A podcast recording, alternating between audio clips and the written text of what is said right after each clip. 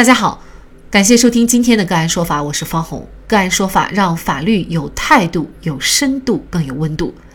今天我们来关注陈奕迅和阿迪达斯解约，需要赔偿六千万的解约费吗？在相关品牌声明抵制新疆产品被曝光以后，先是黄轩、宋茜宣布与 H&M 解约，紧接着王一博、谭松韵也官宣和耐克终止一切合作。这是继2019年范思哲 Coach 产品中带有明显分裂我国领土标志，造成杨幂、刘雯等艺人解约以来，明星们的又一次集体动作。红星新闻记者发现，与之前相比，无论是黄轩、宋茜，还是王一博、谭松韵，官方声明都来得非常及时。在出现地图事件之前，艺人和国际品牌的合同当中涉及这方面的条款比较宽泛，大家也没太注意。但是自从地图事件之后，非常重视这一块的内容，以前没有的会增加，以前有的会更细化。只要是品牌出现不尊重中国历史文化、干预政治的内容，艺人有权单方面解约，并且不需要赔付违约金。某知名艺人的经纪人胡女士告诉红星新闻记者，三月二十四号，瑞典服装品牌 H&M 发表在官网上的一份声明称，不会与位于新疆的任何服装制造工厂合作，也不从该地区采购产品原材料。据环球时报报道，近两年发表过类似言论的外国企业还有不少，其中包括 BCI 成员巴宝莉、阿迪达斯、耐克、新百伦等。事情发酵以后，和相关品牌签约的中国艺人迅速在社交媒体上发布声明，解除和相关品牌的所有活动。对于艺人们的爱国举措，网友纷纷称赞。陈奕迅也在个人微博上发布声明，宣布终止和阿迪达斯的合作。陈奕迅从二零一一年起就开始和阿迪达斯合作代言。此次他在声明中表示：“我司与我司艺人陈奕迅先生坚决抵制任何污名化中国的行为，即日起终止与阿迪达斯品牌的一切合作。特此声明，切断了与阿迪达斯的十年情。”此次行动引起了大批艺人出声切割，和阿迪达斯有关合作的艺人包括彭于晏。张钧甯、杨幂、迪丽热巴、邓伦、王嘉尔、宋妍霏、杨颖等都通过工作室发文宣布终止合作。陈奕迅和阿迪达斯面临巨额赔偿。据了解，因为陈奕迅是全球加终身代言人的最高 title，因此他可能将要独自面临六千万的高昂解约费。那么，明星们和国际品牌解约是否要承担责任？就这相关的法律问题，今天呢，我们就邀请北京盈科律师事务所合伙人、娱乐法专业律师李静和我们一起来聊一下。李律师您好，你好，方红。嗯，感谢李律师。明星们签约的都是国际品牌哈，像这种单方面的解约，这些艺人他需不需要承担呃，比如说违约责任呐等等这样的责任呢？我们对于明星是否有权解约，就是解除品牌代言合同这个问题呢？无论是以前的合同法，还是今年开始实施的民法典，关于解除合同的规定是基本一致的。那么，解除合同一般有三种方式，第一种就是协商一致的解除。那么，就目前的情况来说，明星和品牌方不太可能是协商一致的。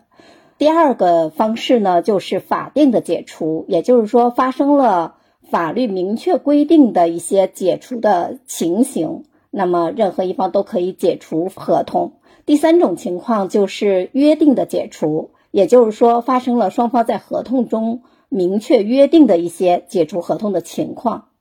那么我们的明星代言合同里都会有一些相关的条款。比如说，品牌方不得损害中国国家利益呀，这样的条款。那么，品牌方的行为如果违背了这个条款的约定的话，那么就属于品牌方违约了。所以说，明星是可以根据这样的约定主张品牌方违约，并且单方解约的。这种情况下是不需要承担违约责任的。呃，即使明星的代言合同里没有这样的约定的条款。那么，品牌方关于声明抵制新疆产品这样的言论，已经属于危害中国国家利益、危害国家主权的行为了。呃，我们的民法典一百三十二条有明确的规定，就是说民事主体不得滥用民事权利损害国家利益。呃，国外的品牌方在中国的这样的一些。呃行为和艺人的这种合作，它就是我们中国法律上的一民事的主体。所以呢，艺人有权单方根据民法典这样的一个规定来解除合同，而且不需要承担违约责任。所以总的来说呢，品牌方的这种不当言论已经造成了非常恶劣的影响了。艺人呢，如果继续履行这个代言合同，不仅会影响艺人的良好的这种声誉和形象，而且危害了国家利益。所以，无论从哪种方式、哪个角度来看的话，明星都有权利解约，不仅不需要承担违约责任。如果他们的代言合同当中，有明确约定，这种情况下，品牌方的违约责任的话，或者艺人能够举证证明品牌方这种不当的行为给艺人造成了经济损失的话，或者名誉损失的话，艺人是可以要求品牌方承担赔偿责任的。那假设哈，这个品牌方呢觉得艺人解约对他造成了很大的损失，那么他就有可能会采取一些维权的呃手段啊。那么这样一来的话，对艺人有没有一些不利的影响？比如说，也有可能艺人会因此承担相应的责任呢？呃，这个事情是这样的，因为国内的明星呢，一般代言合同大多数都是针对中国大陆区域的这种代言，就是境内的这种代言，一般都会约定。刚才说到的适用中国法律，而且呢由中国大陆的这种法院和仲裁机构进行争议的管辖，这样一来的话，国际品牌在目前国内舆论的这种形势之下，应该不会提起诉讼或者仲裁要求艺人承担这方面的违约责任，因为呃大概率可以说品牌方是会败诉的，胜诉的可能性非常小。但是呢，国际品牌方也有可能会在代言费用的支付啊，或者国际舆论等等方面对艺人施加一些影响，比如说不支付本来应当支付的费用，或者在国际上发布一些对艺人声誉和名誉不利的一些言论等等。这样的话，可能是对艺人不利的。当然了，如果品牌方真的这么做了，艺人的话完全可以按照代言合同的约定。或者法律的规定，在国内提起诉讼或者仲裁，维护自身的合法权益，这要看他们的合同当中有没有具体的规定。还有就是说，国际品牌如果签的是全球的这种代言的话，那可能就不确定性会更大一些，因为那样的话，可能适用的法律、争议管辖都不一样了。艺人单方面解除这种代言的情况呢，也不是很多哈。那么相反的，可能品牌方解约的情况还要相对来说更多一些。比如说前段时间发生的这个郑爽，因为代孕事件被曝光以后，很多公司呢就跟他解约。还有其他的一些明星，一旦爆出这个生活上的一些负面信息以后呢，这个品牌方都会去进行解约。这种解约是不是不仅合法，而且呢，比如说郑爽方。还要承担相应的违约责任呢。是的，从根本上来说呢，品牌方无论是国际品牌方还是国内的品牌方，他们和艺人之间签订这种明星的代言的合同，是平等主体之间的这种合同关系。刚才我们也说到了，明星的代言合同里一般都会有对于品牌方这种行为的约束的条款，不只是品牌方不能损害中国的国家利益这种。还有就是像确保产品质量符合国家的标准、行业的标准等等啊，一些约定都是约束品牌方的这种条款。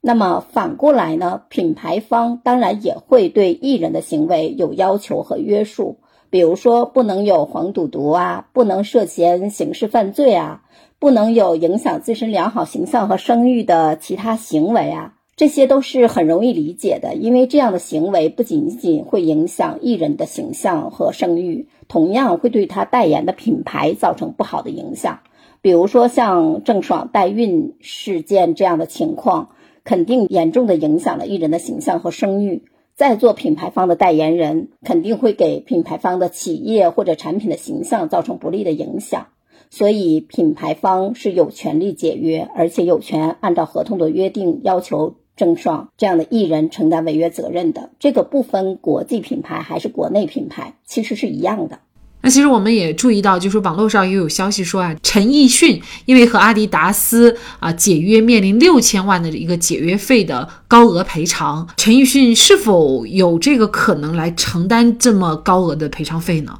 陈奕迅呢，他首先他是香港的艺人，而且我注意到有相关消息说他跟阿迪签的是终身合约，而且是全球的代言人。这样的话，我猜测他的代言合同有可能不是适用中国大陆法律的，而且有可能是适用香港法律或者是国际品牌方所属国的法律，也就是说其他国家的法律。那么约定的争议管辖的话，也有可能不是中国大陆的法院或者仲裁机构，有可能是香港或者是其他国家的法院或者仲裁机构来管辖。争议的问题，那么在这样的一个情况之下的话，如果双方的合同里没有关于品牌方不能损害中国国家利益这样的一些约定，或者说即使有这样的约定，品牌方的行为到底是不是属于损害中国国家利益的这种行为，那么在不同的地区或者说在不同的国家可能会有不同的认定的，所以呢，需要根据约定适用的法律。来具体分析，这样的话不确定性就非常之大了。所以说，陈奕迅的这个事情还是要看是适用哪个国家的法律来管辖。另外还有就是陈奕迅和品牌方他们的合同当中具体的约定是什么样的一个情况。所以，呃，不确定性非常之大，确实是这样的。